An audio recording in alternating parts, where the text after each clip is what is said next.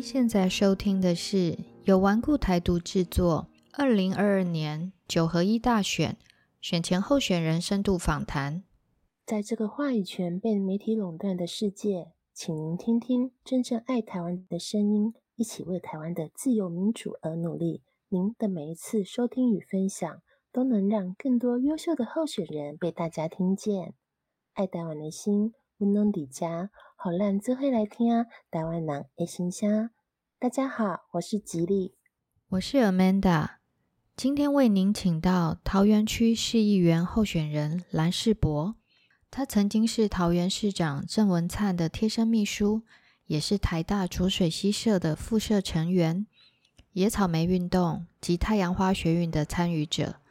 史明教育基金会董事兼史明文物馆首任馆长。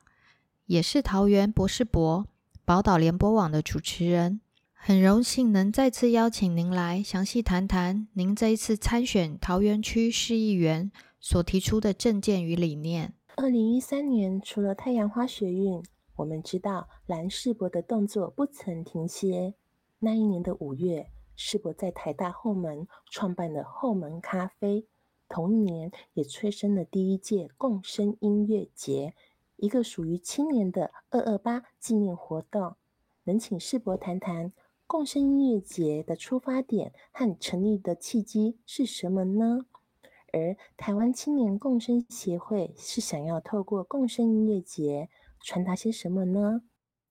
哎，Hello，大家好。其实很多人都共生音乐节去认识我，呃，不过很多时候我们在谈自己的故事啊，也会遇到一个问题，就是说很多事情都不是一开始想象的。其实那时候创作，呃，跟跟大家一起举办这样的一个共生音乐节，其实最远最远可以提到，就是说，我自己大概在二零零六年跟零七年念研究所的阶段，哦，其实曾经。担任过二二八事件纪念基金会的攻读生，那时候其实是算是规划一个二二八的纪念展这样子。后来也因为策划这个展览的关系，所以跟里面的执行长和杨振龙先生有认识。那他也在隔年给了我一个工作机会，让我在大学里面可以举办一个台湾州的系列活动，包括歌仔戏社啦、布袋戏社啦、哈原声带社啊等等，然后来办一个系列主题，都跟台湾有关。那我觉得这好像是一个遥远的年代关系，就是说，哈，让我不止把二二八事件这个历史事件作为读书上面的一个知识范畴的认识，那同时也意识到说，好像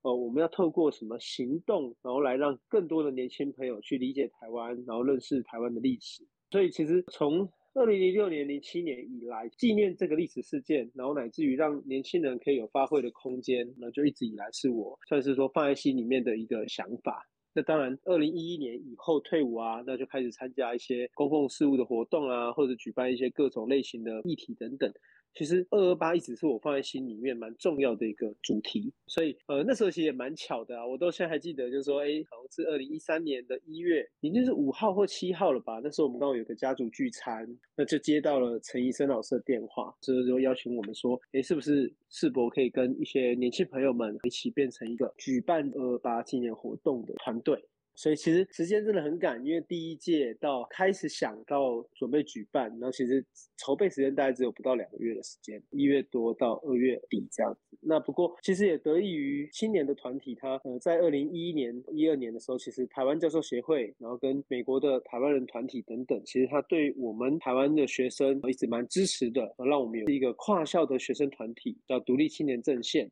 那这个阵线其实后来的成员很多，就成为了第一届的共生音乐节的一个主办团队。所以共生的成立其实是一个意外，但是它也可以说是一个必然性。必然性就是说，有一群年轻人在二零一一年、一二年组合了起来，然后大家都把二二八事件视为是大家应该要共同纪念跟记忆的事情。对有这样的一个契机。不过意外的是说，其实没有人想过啦，大家没有想过说，居然会举办十周年。就是到现在，今年二零一二年已经是十年了。那这十年过程当中，当然共生有它的开创，那共生也有它的尝试跟努力的实践。那我觉得里面一个最重要的事情，其实是说，我们把这个活动视为是推广这个历史事件的一个比较大的环节。也就是说，我们希望年轻的世代或青年的世代，可以透过青年的声音去认识这个历史事件。对我觉得共生音乐节它的一个前提，其实是我们活在这个岛屿，共同生存在这个岛屿。那我们过去对于台湾历史的记忆的追寻，我们认为说青年世代要用自己的行动力，所以很有趣哦。就我们每十年，虽然这十年来每年都有一届的展览，都有一届的甚至是出版书籍。可是，其实这个团队始终都没有重复使用，也就是说，这个团队每年都会重新聚集一批新的伙伴，然后来纪念二二八事件，那举办一个共生音乐节，然后让这个活动可以来纪念二二八。但是论述的内容，我们始终每年都改变，我每年都翻新。这个意义来自于说，因为我们意识到二二八这个重要的历史事件，需要透过一个活动跟行动，哦，才会成为青年世代自己的资产。所以它其实不是一个单向性的，不是说哦世博给予了大家，或者世博带领着大家，不是，是每一届的共生音乐节其实都自己创造了自己对于这一段历史的理解跟认识，然后跟诠释这样的一个习惯，其实一届一届一届下来，其实我们就看到。共生团队其实可以说是这十年来认真书写二二八、认真理解二二八、认真宣传二二八最扎实的一个青年团队，因为几乎累积了，我刚刚算一算，已经累积了快要八本书了，然后延伸出来可能也就九本十本了。那这样的一整个世代的一个成绩，确实是个意外的结果，哈，确实，但是也是一个很美好的结果。所以这也是为什么我回来桃园以后啊，比如说会加入青年事务局啊，然后会做一些青年公共事务的工作啊，其实也跟这个有关，因为我们就意识到说，累积青年的能量，然后让年轻世代可以意识到各种议题的重要性，是我们觉得一个责无旁贷的责任，这样子。所以这个其实是我们看共生对我们的启示跟影响的关系，这样子。现在家庭组成很多都是双薪小家庭，可能有几年幼的孩子，再加上父母可能都很早上班，无法亲自接送小孩上下学。那在大家上班的交通路程上，以及小朋友的通学路网上，都是需要正视的议题。您证件中提到的助托育、好上学、好交通，刚好涵盖了这些层面。请您跟大家说明您的构想是如何实现的呢？哦，其实桃园这八年来，我们成长了二十一万人。那当然，这二十一万人很多时候都是青年的人口，也就是说会有爸爸妈妈，然后带着小朋友啊。所以我们就意识到说，托育资源这一块，其实还是桃园未来必然要加强的一个面向。所以其实我们有留意到是说，在小朋友还小的时候，我们认为要一学区一托育。让大人跟小孩都可以就近来照顾，然后尤其是让大人在上班的途中，让小孩子去上学，可以减少他的交通时间，好让他的上班也不会受到影响。那再来第二个层次是，当小孩再大一点以后，其实我们也意识到说，小孩子需要的其实是有没有在一个适当的环境下，他可以自己上学去，也就是说降低小孩子的依赖，然后培养独立自主的习惯。这个也是我们认为应该要从小开始思考的一个面向。所以我们会有一个好上学，也就是我们认为要打造交通路线，我们让每一个学校周边，除了校园周遭的围墙以外，它跟附近的邻里，是不是可以透过一条直线、一条横线的规划，然后让这一条通学的路线上面是安全的，是相对让家长能够放心的，然后也能够让小孩子能够平安的上下学。那这样的规划其实目的也是希望说，我们可以减轻家长的负担，然后也增加小孩的独立自主，那提供一个好上学的环境。那我觉得这是应该是一个从事政治工作或从事公共事务的应该要去思考的。那当然，下一个层面是桃园它面临到一个交通转型，我们现在在做捷运的路网，那在这施工的过程中，有很多东西需要调整，需要临时性的变化。那我们也希望说，用最简单、最简单也是最体贴的方式，就是。我们希望每一个施工都可以协调各个单位，降低工程的时间。那第二是说，在施工的过程，我们也回避跟闪躲掉交通的高峰阶段，也就是让大家上班或上学的时候，避免因为工程而延宕。所以我觉得，事实上，不管是托育，或者是上学，或者是交通，其实它都是一个蛮广阔的证件，或者说是一个要跟各个局处来合作的才能够完成的一个证件。不过，我觉得我们先从最简单的构想开始。然后也需要连接到让我们的青年世代在不管是维持一个家庭，和小孩子上学或自己上班，然后都可以方便。我觉得这个是我们最简单，可是也是比较可能实现的一个面向。十月开始，育儿津贴和租屋补贴的新制上路了，但实际上要申请租屋补贴似乎有些难度，请世博说明一下证件中挺社宅的用意与构想。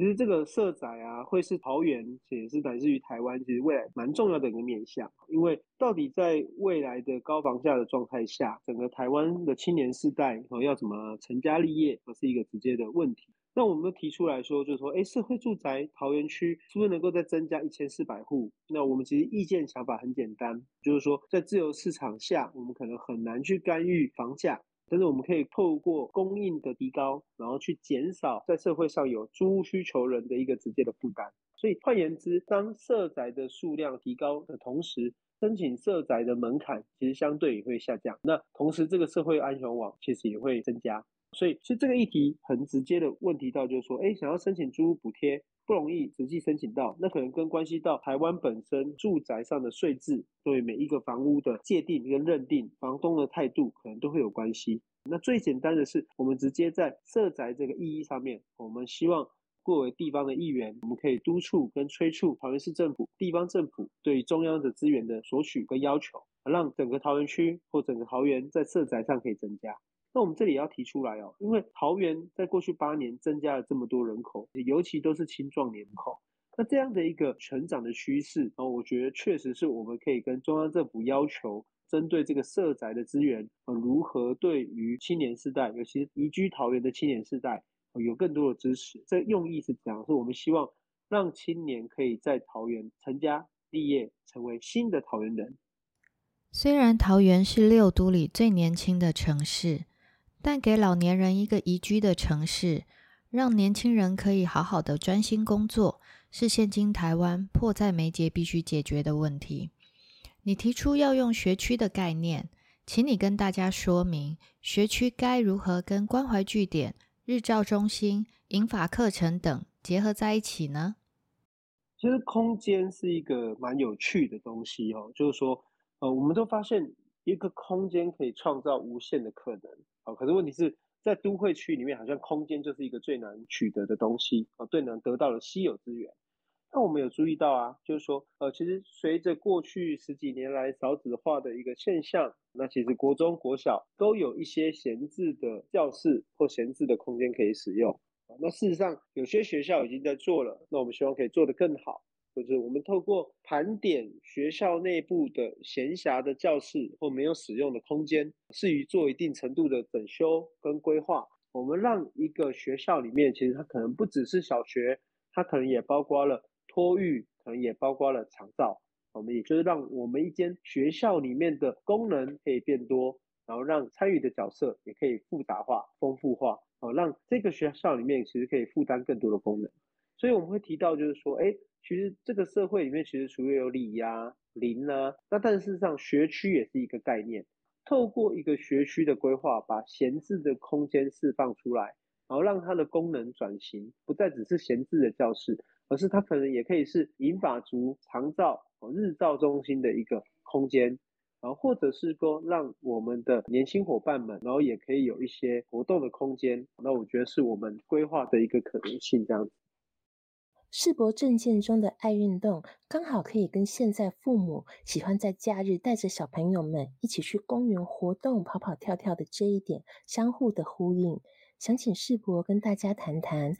你对桃园各地的机灵力在使用上有什么想法呢？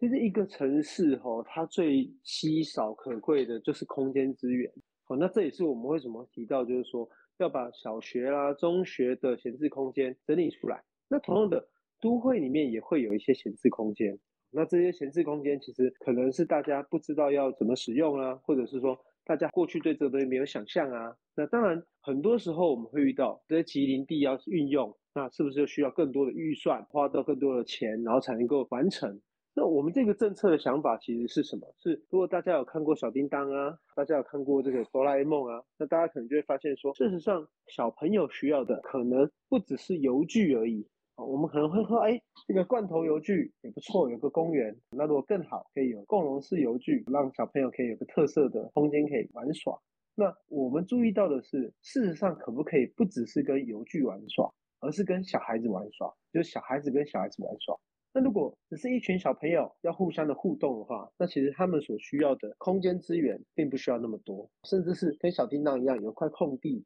有几根水管，大家可以聚在那里，然后变成一个秘密基地或大本营。我感觉好像就是一个很好的方式。所以我们认为说，这不是一个需要花很多资源才能够完成的计划，而是说盘点都市内部的机林地，让这些机林地可以成为青年小朋友。甚至是我们的爸爸妈妈带着小孩可以去那边啊，让小孩子跟小孩子互动的一个空间。所以我们想的很简单，就是这个空间它其实只要把它平整化跟绿化，就是草地化，以及增加几个可以坐着休息的一个位置。那我觉得这样的一个方式就可以让小孩子跟小孩子在那边有一些好的互动，然后找到自己的玩伴。那这也是我觉得我自己很怀念的。我们小时候都会有自己的成长从小到大在一起，现在可能二十年、三十年的好朋友。那我就觉得这其实是一个呃蛮美好的事情。那我们这里也提出说，我们不只是一点零，不只是二点零，而是说有更多的方式可以让小孩子得到他们从小一起长大的伙伴。好，那这是我们觉得对这件事情的期待跟目标。桃园区是全桃园最早发展的区域，也曾经是桃园最热闹的地方，在地记忆面临转型，而你口号中有提到。一元选世博，文化好生活。你打算如何运转老城，让它风光再现呢？我们现在讲老城区嘛，哈，我的选区其实有一个区域是老城区，那它其实是一个桃园充满历史跟文化肌理的区域。那当然，像现在面对的转型的这个一个现况，然后也是世博觉得说，哎，我们参选市议员，来自于未来要对公共事务上所服务的一个很重要的面向。那老城区其实它最重要的是，它其实过去是台湾哦，应该说桃园的一个蛮重要繁华的街区。那这个街区当然就会遇到，就是说，哎，人口外移啊，或者说商业市场的改变等等啊。那这些东西都当然会对它的现况产生影响。但是我们却理解到，也意识到说，在这里面生活的很多人，他们有很多故事，然后有很多过去这座城市的发展经验，我觉得应该被我们保留下来，不应该遗忘。所以，我们其实这一次也希望说，透过整合过去世博在青年事务上面的一个经验跟想法，我们把它带到老城区，让老城区重新再现风华。那外循环的安内亚就是说，我们可以透过青年世代的力量，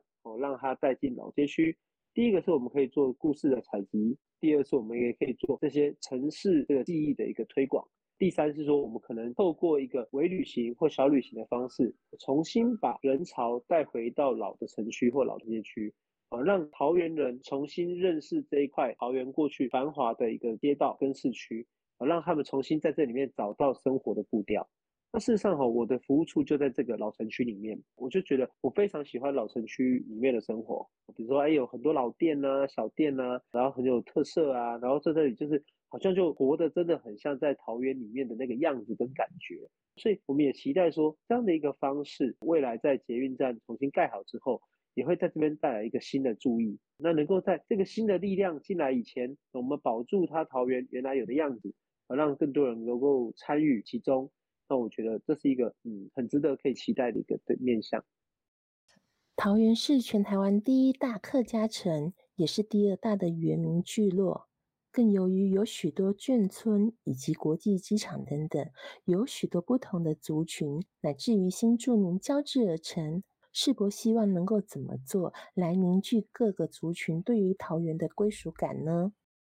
因为我们谈那个归属感，哦，就是讲认同嘛，哦，我们讲的地域认同、文化认同等等，其实它都有两个面向，一个是回头看，就是说看我们原来有什么，台湾有什么，台湾是什么，哦，这是一种面向。那第二种面向是看未来，也就是说未来台湾会是什么？未来桃园会是什么？那我们都知道说，哎，桃园它很有趣，就桃园它各个族群的人口数量的落差，其实相对是以来说是全台湾可能算是最少的。为什么呢？因为我们除了原来的闽南族群以外，那我们客家族群的人数很多，那我们也有大量的眷村，然后以及我们现在还有很多的新住民朋友。那另外我们的都市原住民跟我们的原住民族的朋友其实也不少。所以呢，桃园其实某种程度上，它既在台湾的国门之都，也就是机场所在地，是一个最国际化也最交流频繁的一个地方。那第二是它本身在台湾内部族群的比例分布上面，其实在桃园可以看到它的一个丰富性。啊，可能有人不知道，桃园这个境内其实马祖人也非常多。我们境内有马祖关系的，也有他快要五万人。那另外是桃园呢，也有像云南滇缅孤军文化，也在我们的龙岗平镇这边。所以桃园的丰富文化会让他对于文化认同，乃至于地方认同，乃至于国家认同上面，都会产生出一个比较丰富的面相。那我们也期待说，这一个丰富的面相本身应该是一个加分，而不是冲突。乃至于说，大家对于这块土地上有各自不同的记忆，那能不能让这个不同的记忆可以都被尊重？然后乃至于都在这块土地上得到认同，而我们共同去思考台湾的未来或桃园的未来会长成什么样子啊？那这个是我们的期待啊！所以就如同我们刚才讲到共生音乐节一样，我们其实是希望建立在彼此的理解越来越理解、越来越有共识的情况下共生。那同样的，我们也希望桃园认同如果可以成为台湾认同，那也是因为在桃园的每一个人，我们都理解也尊重别人与我们的差异。那甚至于每个人都可以在桃园找到自己发挥长才，然后得到宜居乐活的可能性。那我觉得这个是一个多元城市需要具备的一个基本条件。您的八加一证件中的友善宠物好生活提到的宠物公园与地方共事，能否告诉大家您想施行的做法是什么？所以我觉得这里面哈涉及到一个，就是说我们讲的浪浪好了，那浪浪跟在地之间的社区和居民，哦，来自于邻里之间，并不是每一个邻里跟社区可能都接受或理解说动物跟人共生共存的一个处境。那我觉得这个第一个是需要我们去沟通，也就是说，哎，透过 TNR 的方式，和我们让流浪的犬只的数量可以得到控制。那第二个是我们也希望说落实家犬或家猫的一个登记，这是晶片的一个种植等等，我们都让这些那个我们的毛小孩跟我们的家庭关系之间可以更紧密。那第二是说城市里面其实有很多空间，它其实可以规划成它是比较更适合于毛小孩跟人去生活的。那我们现在当然是有点是分类啦，就是人的公园，然后跟宠物公园这两个有点分开来。那当然，宠物公园的设计是为了让毛小孩可以更自在的活泼跑跳啊，或者交朋友啊等等。那我们也希望说，不只是桃园区啊，整个大桃园啊，如果能够有更多这样的一个贴心的设计，让毛小孩可以更自在，那这是我们的规划。但是这样的规划，当然它也涉及到一个，就是说它如何跟邻里的社区共融。所以过去我在处理参与式预算的时候，我就觉得参与式预算的这样的方式，这样的一个机制，就是一个推动呃这个宠物公园在桃园的一个很好的方式。我们透过社区的共识，让它变成一个社区的建设，然后也让它变成一个社区大家都在那里可以活得开心，不管是人或毛小孩都可以自由自在的环境。觉得这会是我们尝试会努力的一个方向跟看法。疫情后的全球化模式似乎会让这个世界的秩序再重新进行一些调整，而未来在桃园的城市治理，在国际时局的变动下，你认为作为一个议员，你可以如何应对，还是有什么相关对策呢？就很多人可能会觉得哦，就是说，哎，作为一个地方议员，到底国际议题、国际社会的变动，到底跟你有什么关系？那我觉得刚好在桃园这个质疑会比较小一点，因为我们其实就是在台湾的国门之都嘛，机场所在地桃园的一个地方议员，所以桃园的议员或桃园的政治人物，乃至于台湾的政治人物，其实我觉得大家必须思考一件事情：是所有的政治都是地方政治。所有的政治都关系到这个地方上的人怎么去思考，怎么是观察，跟怎么去行动回应这个国际局势的变化。所以，其实虽然我们也许尝试的是一个桃园市一个直辖市的地方议员，可是我们对于国际社会的变动，乃至于国际局势未来的一个发展的趋势，其实我是蛮关心的。呃，而且我也希望说，未来透过我自己的宣传平台，不管是脸书啦、粉砖啦，或者是 Podcast 啊，或者是我的广播节目等等。其实我们都可以持续把这样的一个国际局势的一个发展概况，让更多的我们的桃园市民理解，让他们可以去理解跟期待说，哎，是不是未来桃园对于国际社会或国际政治的理解可以更及时，然后更同步，这样我觉得也才符合我们对于一个新政治参与的期待跟想象。谢谢世博的分享，听到世博对于桃园未来的愿景与展望，很期待世博在未来四年能够大展身手。和未来的市长麦斯鹏鹏、郑运鹏市长一起让整个大桃园区凝聚成强大的桃园共识，让大桃园区整体提升到一个更美好的境界。今天非常谢谢世博跟大家分享他的政见与理念。我相信曾经跟着郑文灿市长一起把桃园走向国际，将来的世博议员也同样的会把桃园带向更大的国际化，变成一个更美好的城市。就让我们一起支持世博让他成为桃园最有力的一员。谢谢大家。谢谢感谢大家感谢哦拜拜。拜拜。